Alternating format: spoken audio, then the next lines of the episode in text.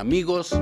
Hoy son tiempos de las mujeres eh, y por eso hemos invitado a participar a una mujer muy activa. Ella es la presidenta de la Organización de las Mujeres del PRI Jalisco, ya fue diputada federal, ya fue regidora, ya fue dirigente ahí en Zapopan, así es que tiene un gran bagaje que compartir con nosotros. Valeria Guzmán, muchas gracias por permitirnos esta conversación acá en El Respetable. Gracias Bruno, sabes que soy fan de tus publicaciones y del Respetable y es para mí un honor el poder estar hoy aquí contigo. Muchas gracias Valeria. Empezar por preguntarte, ¿tú fuiste ya diputada federal, fuiste regidora, pero no fuiste diputada local? He tenido la oportunidad de estar en muchos cargos muy bonitos. Fui presidenta del PRI en Zapopan, la primera mujer en ser presidenta de un partido político en zona metropolitana.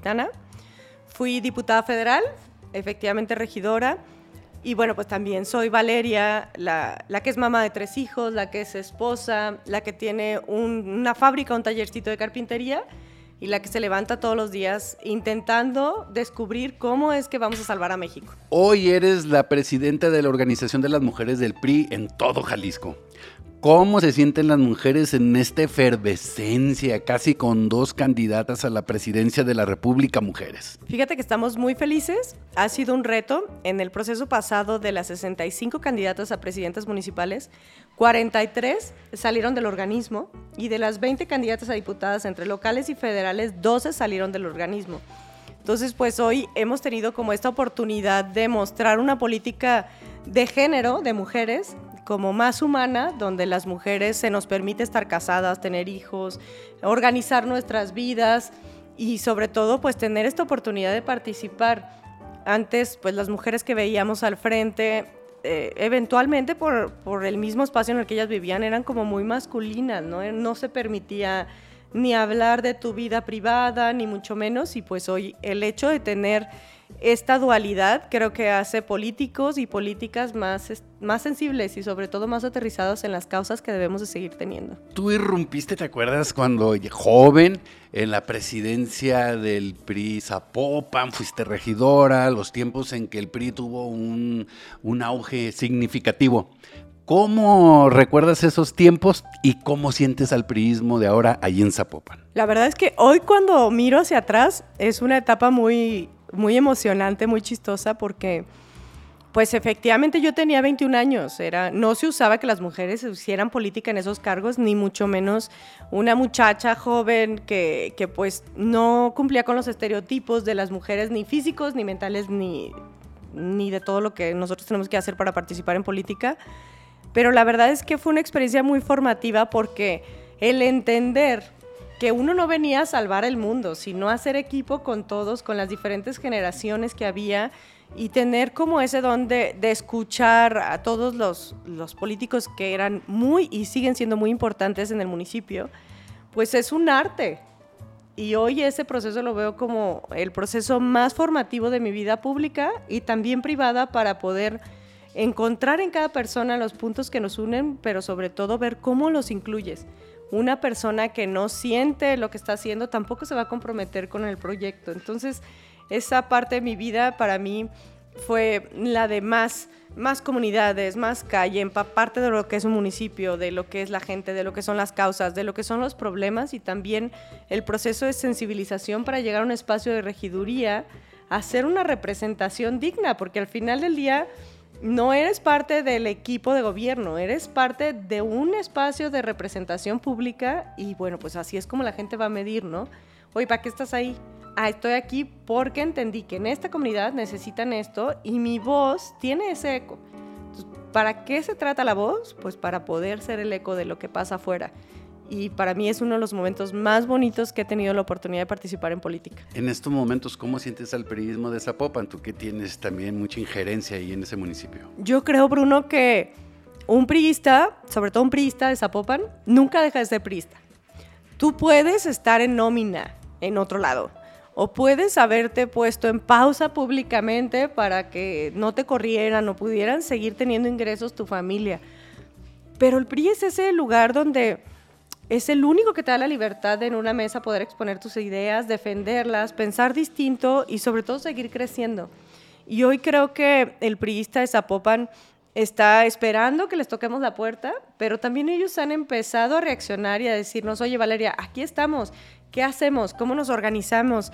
Eh, ¿Qué, qué puedo aportar? Y esta parte es bien importante decirla porque el priista de Zapopan siempre ha sido muy distinto al resto de los priistas en todo el estado. Es un priista más especial, más este, delicado, pero también muy echado para adelante. Entonces yo los veo ahí, creo que el PRI se ha ido reconstruyendo en el municipio y en el estado y yo creo que para el 24 daremos una sorpresa muy bonita. Cuéntanos cómo te sientes en el priismo que encabeza Laura Jaro a nivel estatal. Laura ha sido una sorpresa bien linda para todas nosotras y para todos los, los militantes en general, porque ha sido una persona que siente la agenda de género, o sea, realmente la vive, la siente y eso ha hecho que su misma agenda, de manera directa, pues siempre esté eh, metiendo este tipo de contenido, ¿no? Es una persona que habla muy abiertamente de, las cosas como lo vive la gente y que, bueno, pues ha hecho una lucha muy constante por reconstruir el Estado.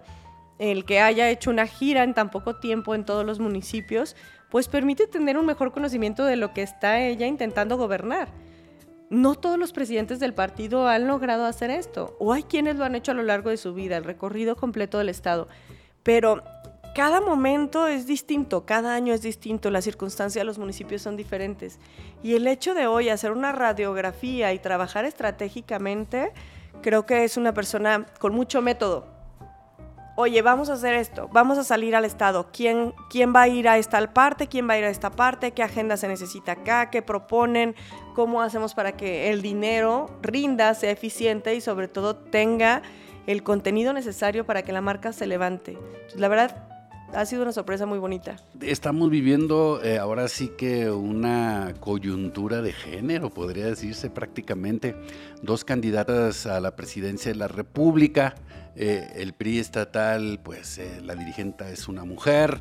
¿Qué papel van a jugar las mujeres de Jalisco rumbo al 2024? ¿Tú qué las encabezas? Yo creo que no se trata de las mujeres por ser mujeres. Hoy ellas, Xochitl, eh, incluso Beatriz, todas las mujeres que han decidido participar, abren una puerta impresionante para todas nosotras. Nos están diciendo, hey, vénganse, aquí hay espacio y es el momento. Sin embargo, es un momento donde nosotros estamos buscando los mejores perfiles, también de género, porque no se trata solamente de decir, ah, son mujeres, o son hombres, o antes, o eran jóvenes, sino que cómo es que nosotros podemos darle un contenido muy bueno a la, a la ciudadanía. ¿Cómo podemos darle esas garantías de que si ellos nos dan la confianza, nosotros los vamos a regresar en buenos indicadores? Y la verdad es que el PRI no ha dejado de formar cuadros y cuadros de género. Mientras para otros partidos la paridad era un problema, para el PRI es una gran oportunidad. Porque incluso si tú hoy ves los principales perfiles que se están moviendo en el Estado y en los municipios, incluyendo los municipios más importantes de zona metropolitana, pues son mujeres. Y no es porque sean mujeres, sino porque son las que tienen las mejores condiciones porque las han estado trabajando. Y esta parte para mí es bien importante porque pues va a ser puerta para muchas otras personas y muchas otras mujeres, muchas otras niñas de decirles, sí puedes participar y puedes crecer y llegar tan lejos como tú quieras hacerlo. ¿Cómo te sientes tú en este momento en el México de la Cuarta Transformación? En la política que está llevando a cabo el presidente López Obrador y Morena a nivel nacional. Yo me siento muy frustrada, la verdad es que parece broma lo que vivimos todos los días con este gobierno. Las mujeres hemos sido las más perjudicadas de este gobierno, desaparecieron las estancias infantiles, desaparecieron las guarderías, desaparecieron el seguro popular. Digo, yo tengo una hija de un año, seis meses, y desde el año no la puedo llevar a vacunar, Bruno, porque no hay vacunas.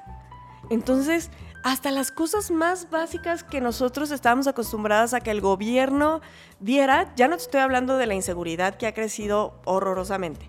Te estoy hablando de las cosas básicas, lo que nosotros necesitamos, como una vacuna. Oye, es un derecho, pero además es un tema que a todas nos interesa. Los refugios de mujeres violentadas. Hoy como nunca, el 911 recibe 140 llamadas por hora, Bruno, 140 llamadas de mujeres solicitando ayuda en tema de violencia.